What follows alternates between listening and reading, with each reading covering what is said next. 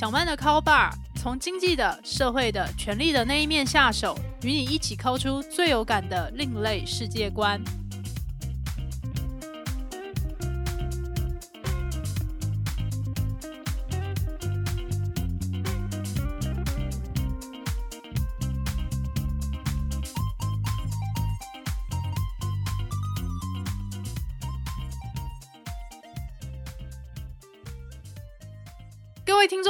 大家好，欢迎来到小曼的 Call Bar。这是一个讨论社会阶级衍生性八卦节目，我是主持人陶小曼。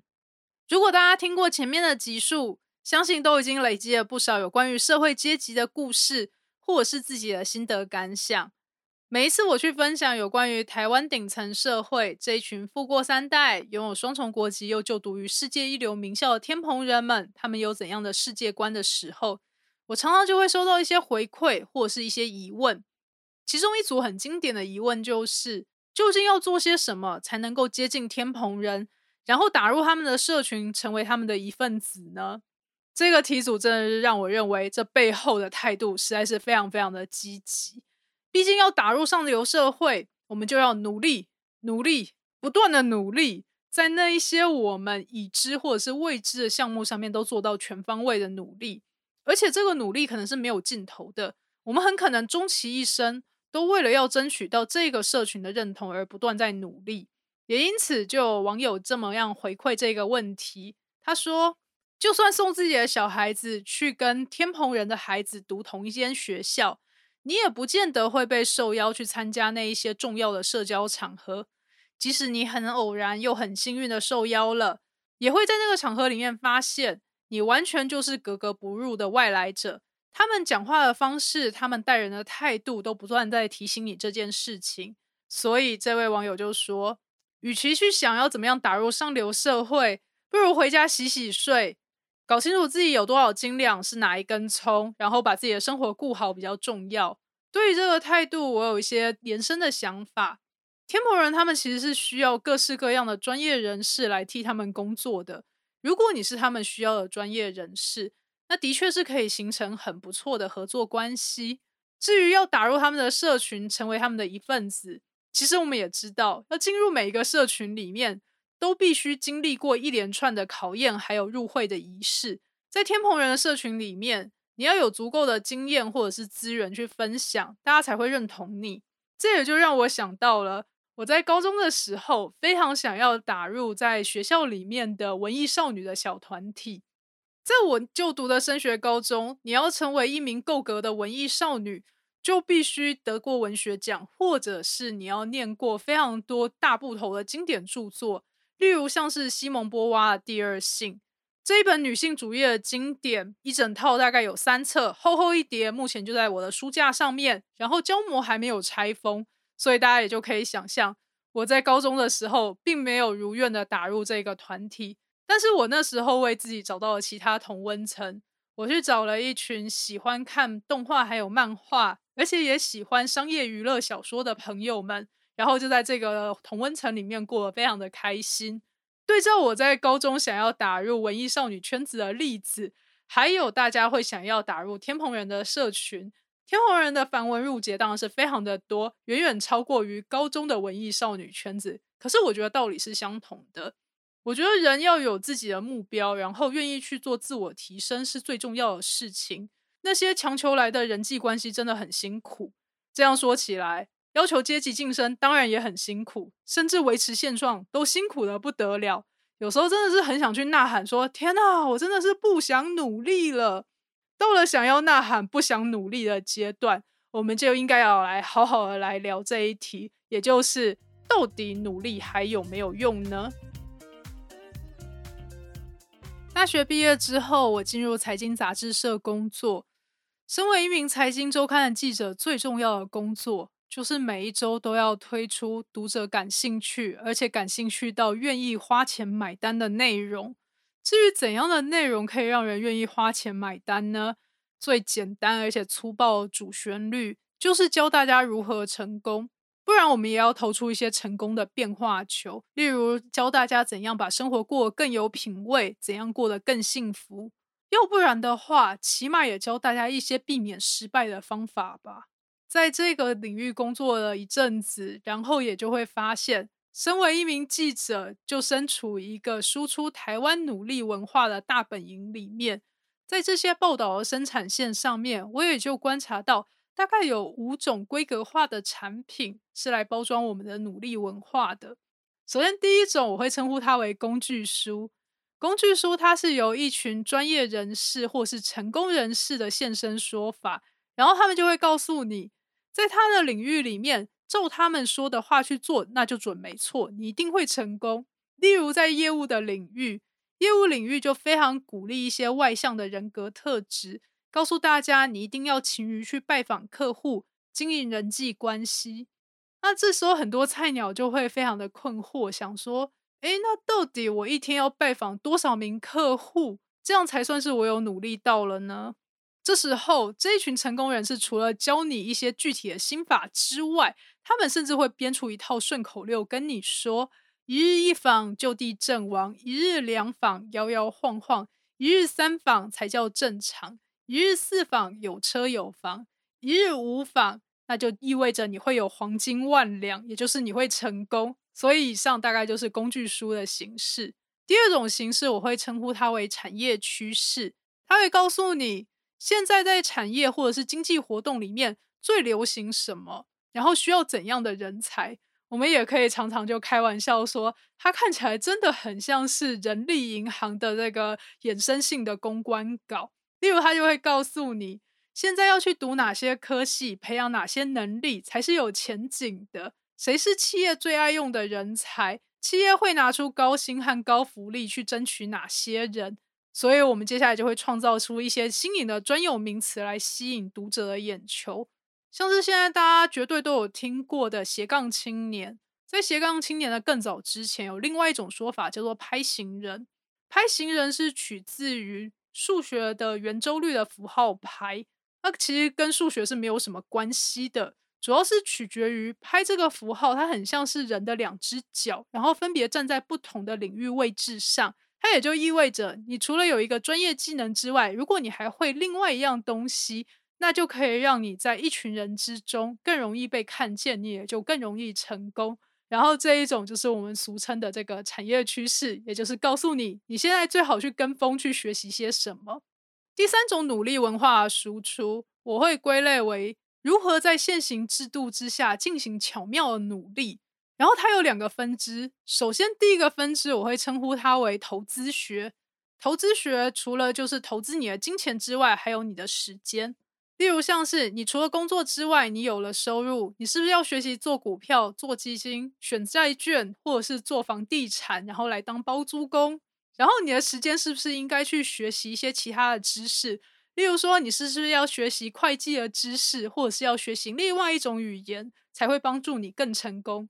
这类型的投资学真的是可以衍生出非常非常多的变化球，真的就是可以开另外一个专章来讨论。不过下面的话，我就想要进行到下一个有关于成功学的变化。这个学门的分支，我会称呼它为厚黑学。厚的话就是脸皮很厚的厚，黑就是心肠很黑的黑。学的话就是学术的学。呃，厚黑学这本书在历史上。讲成历史听起来好像是很久以前的事情，其实它是一本在一九一七年出版的书，在出版的时候就引起社会的骚动，但是又是当时的现象级的畅销书。这本书究竟写了什么东西呢？它的作者叫做李宗吾，李宗吾在这本书里面就借用了一系列的历史人物，例如像是三国时期的刘备。孙权、曹操这些领导者，或者是楚汉相争时期的项羽，还有刘邦，他们这些帝王到底有怎样的人格特质？他们做过哪些事情？说过哪些话？然后在他们里面，为什么那个人他是可以笑到最后一刻，也就是他最后是胜利者呢？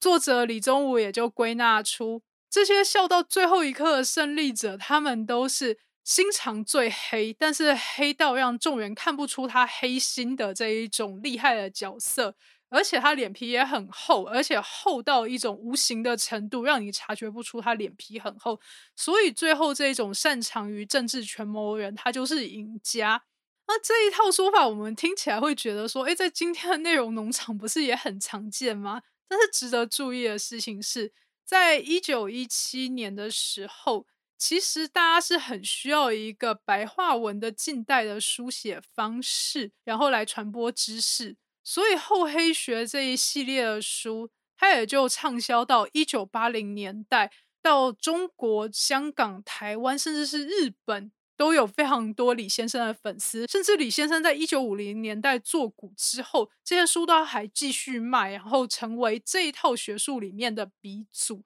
那至于李先生为什么会想要写这一本书呢？那简单介绍一下背景，他是出生于清末明初在中国四川的世家。那一开始他是办教育的，有办过学校，那后来也就成为了四川地方的省议员。但我们外界听起来当然就觉得他寄身高位，可是李先生很显然不这么想，他觉得他有更大的政治抱负。可是，在当时的这一个官场里面，他却受到相当多的打压，所以后来他就愤而辞官，然后就写了这一系列的厚黑学。到了现代，我们就可以引申说。《厚黑学》这本书可以说是一代老文青，他去借用历史的典故来靠北当代的事情。以我个人的角度来看待《厚黑学》这本书，我觉得李先生在除了白话文这一点上的创新之外，他其实也点出了人在这个个体个人的选择上和总体事物上面的需求，也就是总体社会期待的一名领导者需求是很不一样的。可能在我们个人生活中，我们如果心肠很黑、脸皮又很厚，可能无以立足。但是到了社会的群体上面，当你是一个要代表政治团块去斗争的人的时候，你就必须要有这些心狠手辣的特质。所以我觉得演变到今天，它其实是在鼓励一套宫廷斗争的学问。这套宫廷斗争的学问，大概就是在一个封闭的环境之下。我们要如何有效率、有手段的去竞争那些有限的资源？但是这时候，其实我们也可以回头想一下，到了现在这个时代，我们有了网络，然后有了各式各样的科技，也可以做出各种非常新颖形态的斗争。但是我们是不是因为这样子变得更快乐、更富足，还是我们每天都为了这种竞争感到疲于奔命呢？所以这时候到了近代，我们也有了努力文化的另外两种变化型。第四种变化型，我会称呼它叫做爱自己、自我疗愈。这个领域里面就会告诉大家说，如果你没有达成世俗的目标还有期望的话，那我们要如何去抚慰自己的身心？要如何告诉自己说，我现在这样已经够好了？然后去精神充电，甚至去心灵马杀鸡一下。让我们可以继续顽强的活下去。在这里强调的努力，也就是我们除了去面对那些现实生活中要我们去努力打拼的部分，那也要去好好的关注自己的精神状态，也就是去努力自己的内心的部分。到了第五点，也大概是我觉得像是厚黑学这种努力文化的一个非常强烈的反动，就是他会去探讨说。哪些总体社会的问题会造成我们现在个人会觉得完全不想努力了？那些传统的竞争让我们感到非常的绝望，但是我们却还没有产生出一个新的有效率的努力方法。那这个时候，到底我们要去舍弃什么东西，或者是改变什么东西，然后来帮助自己来过一个自己可以认同的人生呢？我觉得到了第五种的努力文化输出的时候，就比较贴近我们今天要讨论的题目，就是努力还有用吗？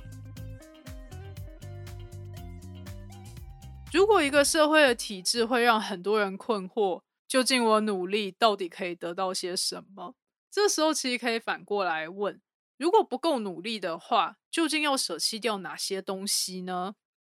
这时候，我也就从一些现在流行的戏剧里面学到了一些流行语，例如像是三抛、五抛还有七抛。这个抛是抛弃的抛，三抛的时候，大家就会放弃要谈恋爱、结婚还有生小孩；到了五抛的阶段，就会放弃自己的社交生活，也会打消买房子的念头；到了七抛的时候，就会有两种模组。首先，第一种模组是抛弃梦想和希望；第二种模组是抛弃生而为人需要的尊严还有成就感。如果以上你通通都抛弃了，那就称呼为全抛。做到了全抛，是不是可以洒脱的就此躺平了呢？很不好意思，想要躺平，背后得要有一块地。如果你现在背后没有地的话，赶快去努力争取一块可以躺平的地吧。我们嘴炮也就打到这边。其实要认真说起来，我觉得无论是三抛、五抛还是七抛，这些想法的背后，它都反映出中产阶级在为资产家打工的时候产生的那一种很强烈的相对剥夺感。我相信很多中产阶级都会认为自己从小到大都在努力念书，然后取得了学位，又通过就业的竞争进入了公司体系里面，然后就开始奉献自己的青春时间、技能还有精力，帮这一群老板们累积他们的身家，然后自己是领取一份。能够过得下去生活，但是也有钱不起来的薪水，常常在下班之后，大家就会觉得自己的情绪跟精力都已经耗竭殆尽了，完全提不起劲去经营那一些对我们来讲应该很重要的人际关系。如果说我们决定要买房子，也就是去投资一项对人生影响很大的资产的时候，常常这时候我们就需要缩衣节食。然后必须要放弃那一些我们既有的娱乐或者是一些休闲活动，每天都在为钱烦恼。这个时候，在经济学里面就会这样子来形容它：我们正在对人生的前期进行过度征税来储蓄，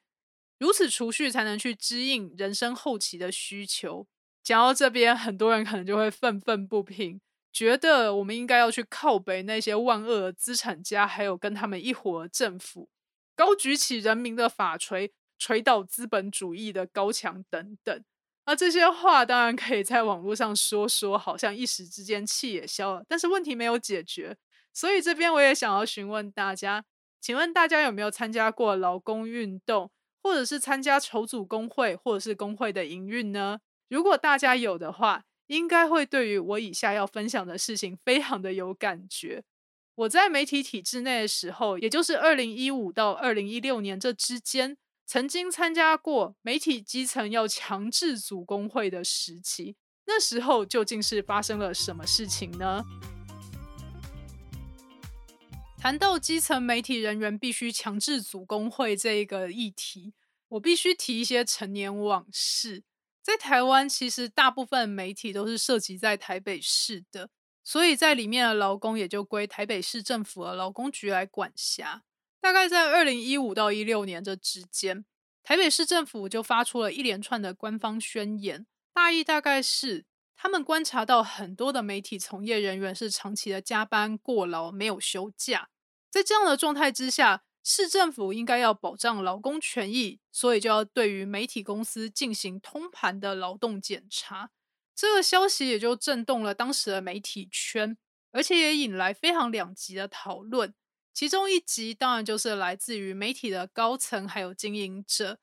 其实不用高层和经营者，一般人都知道，如果政府要认真的进行劳动检查的话，那肯定不会有任何一家公司可以全身而退。既然所有的媒体都有一些不合法的成分的话，那市长还要求，或者是他坚持要进行劳动检查，是不是代表他想要在这个议题上面刷到某一种社会声量，或者是他有一些政治的目的，或者是寻求一些交换呢？那我们撇开这些政治阴谋论的猜测的话，到了基层这一端，基层的心声是：政府拜托你快点来劳检，怎么还不来劳检呢？至于为什么会这样想，前面也提到。因为大家已经长期的加班过劳，没有休假的责任制实在是过了太久了。过去如果一个人或者是一撮人想要去跟公司争取福利的话，很可能就会被列入黑名单，大家的考绩可能就没有办法拿到甲等，或者是年终奖金会减少，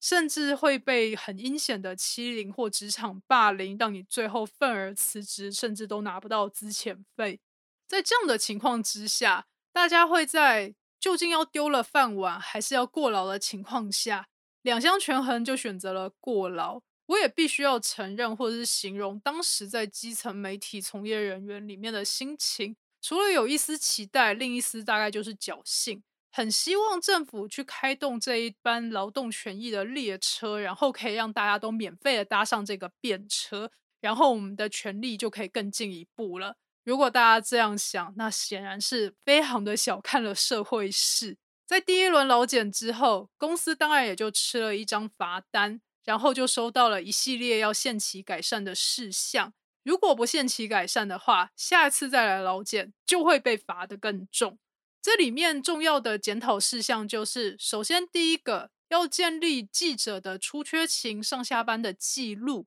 也就是政府不想要再看到记者是责任制的了。第二个部分，则是劳工局要求每一间媒体公司都要由基层的劳工组成一个工会。然后公司里必须要纳入劳工代表的意见，这时候公司就询问大家了：有没有人要来竞选劳工代表呢？谈到了竞选劳工代表，我发现其实，在公司的各部门都引发了讨论。那时候在编辑部还有记者这个圈子里面，其实无论是老鸟还是菜鸟，都非常的希望在劳工代表里面有一个自己部门出身的人。那时候在记者圈里面，其实大家那时候还没有想到说我们要争取缩短工时。缩短工时对于当时的我们而言，真的是一个太进步的讨论了。当时我们想要争取的事情是，希望公司不要要求记者进办公室打卡。为什么会这么说呢？一间媒体公司里面是有非常多其他的部门。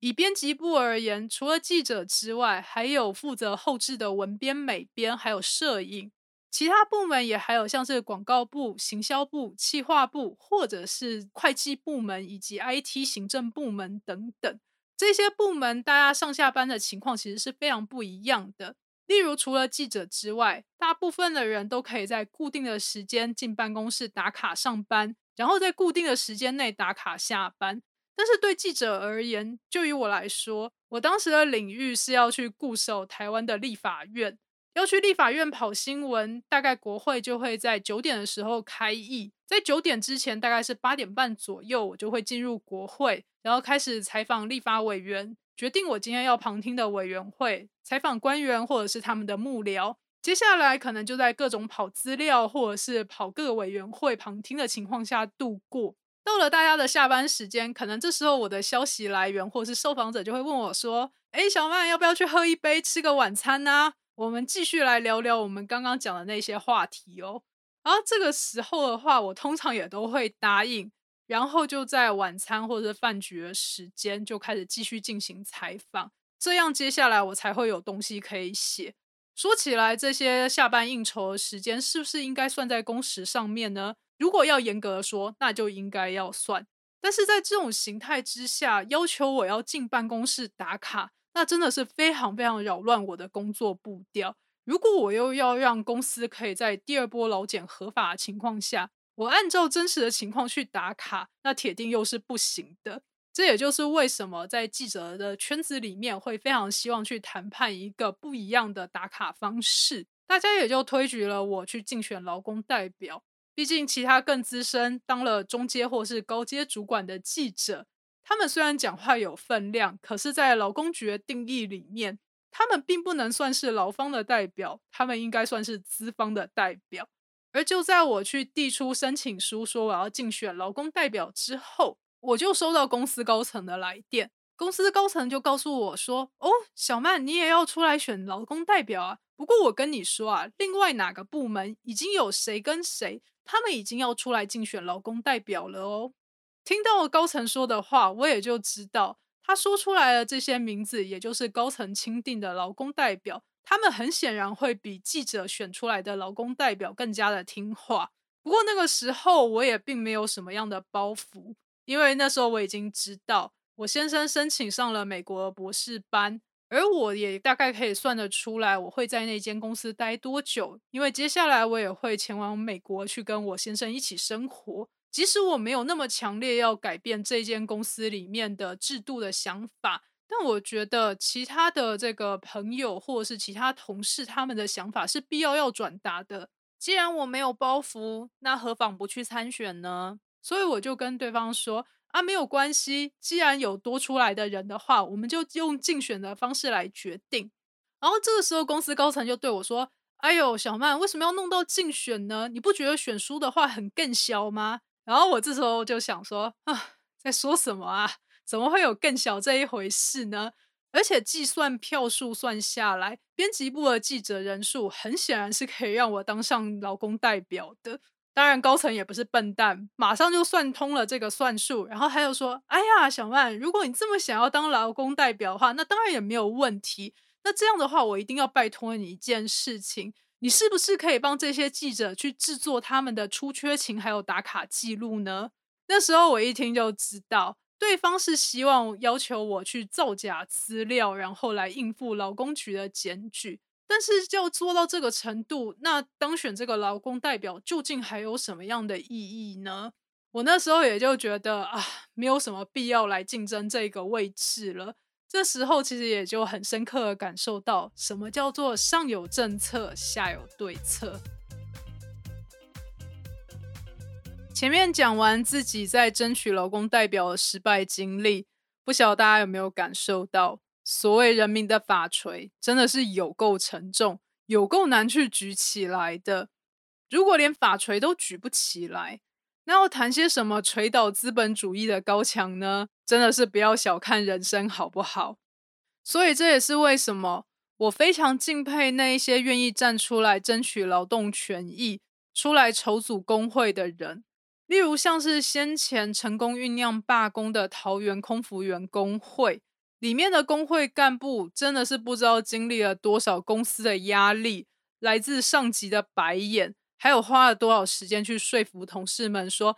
参加工会真的很重要，你们一定要来参加工会。我想，在一个公司里面，大部分的人都是来赚钱养家活口的，没有人想要当被枪打出头鸟。而且看到别人在争取权益的时候，常常大家就会想着说：“哦，我最好跟这些人保持距离，以免一些鸟事掉到我头上。”但是另一方面也很希望最好他们争取成功，这样我就可以搭便车了哟。可是世界上哪有这么多白吃的午餐呢？这边也想要分享另一个我的经验，大概从二零一七年开始，我就展开了台湾、美国两地跑的生活。一年大概四分之三的时间待在美国，另外四分之一的时间就会回到台湾来接一些工作，然后办一些事情。在这个过程中，也就观察到台湾和美国两地在劳动权益上面，其实也常常有一些相同之处。大家可能会以为，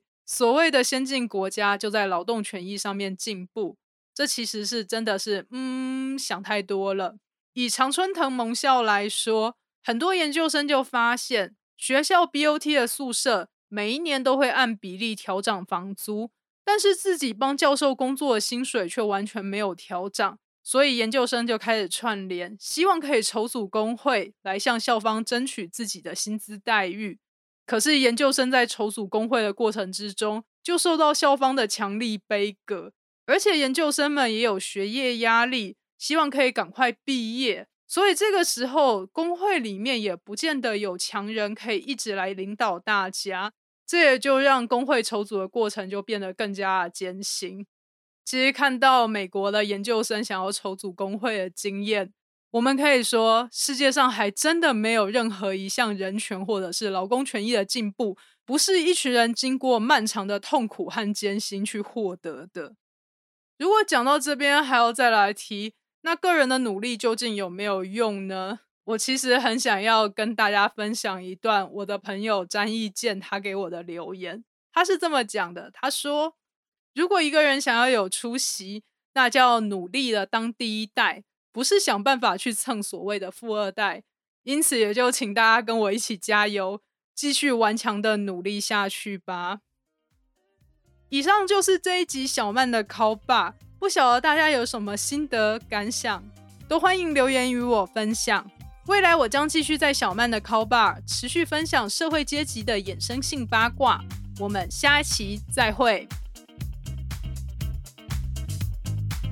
本集节目由主持人陶小曼、合作伙伴阿宽共同制作。如果你喜欢小曼的 Call Bar，欢迎给我五星评分，然后追踪、订阅、分享给你的亲友，一起抠出更有趣的世界观哟。